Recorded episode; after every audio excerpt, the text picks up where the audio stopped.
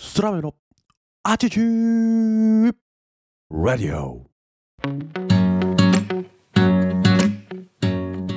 皆様おはようございます。本日は2023年3月3日金曜日でございます。今日はひな祭りですね。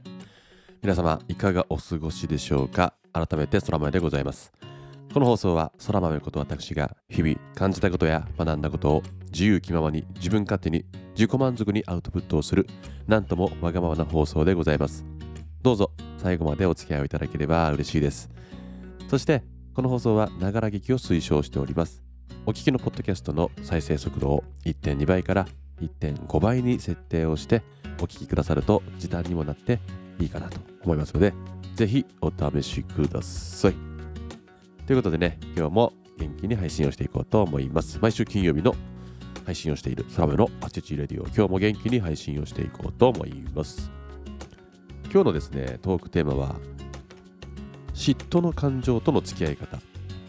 嫉妬の感情との付き合い方というトークテーマでお話をしていこうかなと考えています。この放送をお聞きの皆さんは、嫉妬という感情を持ったことはありますか？はい。おそらく嫉妬の感情を持たない人っていうのはいないんじゃないかなと感じています。かくいう私も空空豆をですね、嫉妬という感情をもちろん抱いたことはありますし、えー、感じたことがあると。ただ皆さん、この嫉妬という感情にどのようなイメージをお持ちですか？大体はネガティブ、マイナスイメージを持つことが多いんじゃないかなと思っているんですけど今日のですねお伝えしたいことは嫉妬イコールネガティブ嫉妬イコール嫌いというですね思考回路は非常にもったいないんじゃないかということを結論として、えー、噛み砕いていきたいなと考えてるんですね、うん、皆さんはどんな人を見た時に嫉妬することが多いでしょうか？私と同じような男性であれば自分より年収が高い人であったり、まあ、筋トレをしている僕なんかが思うのは自分よりマッチョな人筋肉が隆々とした人を見た時だとかあとはシンプルにイケメン女性にモテているちやほやされている男性を見た時に嫉妬する。こんな時はないでしょうか。そして女性の方はどうでしょう。自分より美人を見た時、それをね、わかんないんだよな、女性は。美人を見た。あとは、自分よりスタイルがいいなと。えー、だとか、自分よりポテンシャルの高い旦那を持ってるだとか、それは違うかな。どうなんでしょうか。まあ、はたまた、まあ、男性からちやほやされている姿を見て、嫉妬をするということもあるかもしれません。つまり、この嫉妬というものは、羨ましいだとか、あ自分もあんな風になれたらいいなという感情に近くないですか？ね嫉妬とは羨ましいなだとか自分もあああいう風になれたらいいなの裏返しの感情に近いということをご理解いただけるんじゃないかなと思います。年収や貯金実績やブランド品はたまた自由さ、えー、人からの称賛、えー、美貌や結婚えー、いろんなね人それぞれ何に嫉妬するかっていうのは異なると思うんですけどその嫉妬という感情は自分にはないものを相手が持っていた時に出てくることが多い。自分にはないものを持っている相手を見た時にその嫉妬という感情が出てくる可能性がある。要はその足りないものというのを自分が手に入れることができれば嫉妬の感情というのは出てこない可能性が高いですよね。うん、なのでこの自然に発生する嫉妬という感情を素早くキャッチしてプラスに変える。ことができれば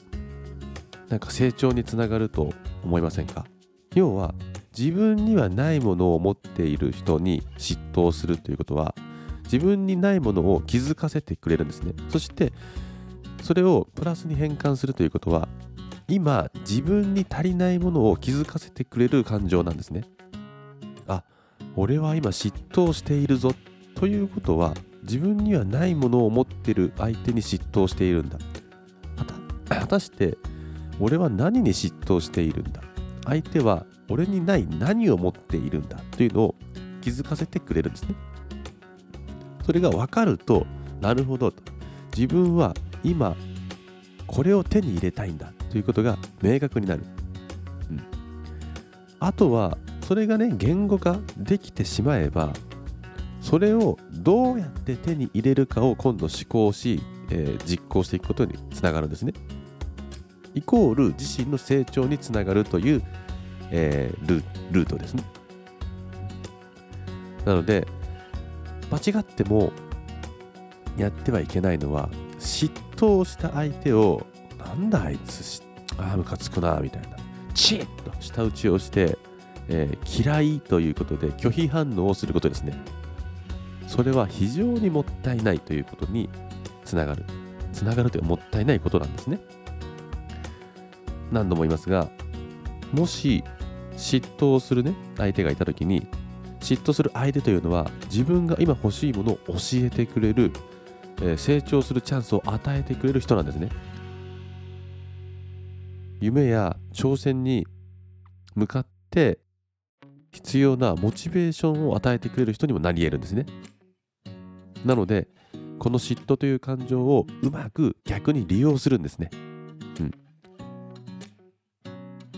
ここで間違っても嫌いだという感情を抱いて拒否をして距離を取ってしまうのは非常にもったいない。なんならば距離を近近づけていくということができれば最高だと思いますね。あ、くそ嫉妬したって。悔しいって。あいつは俺にないもの持ってる。だから真似しよう。どうやったらあの人が持っている自分が羨ましがっている自分が嫉妬しているものを手に入れることができるんだろうか。そうか。あの人は持ってるんだったらあの人に直接聞けばいいじゃん。アドバイスもらおうって。ねえねえ、まるまるくん、僕はね、君に嫉妬してるんだ。なぜなら、こんな能力を持っているからだよ。だから僕もこの能力をね、手に入れたいんだ。君はもう持ってるから、どうやったらその能力を手に入れるか、僕に教えてよ。Please tell me って言えることができたら最強ですよね。そう思いませんか？うん。まあ、そんな風にね、偉そうに言っている僕も、全部できてるかというと全然できていないむしろ自分のために言い聞かせてるようなもんなんですねだからこの放送をたまたま聞いてくれた皆さんもし嫉妬という感情が自然に派生して現れたらチャンスタイムです。その嫉妬という感情を逃がさない。そしてネガティブに捉えない。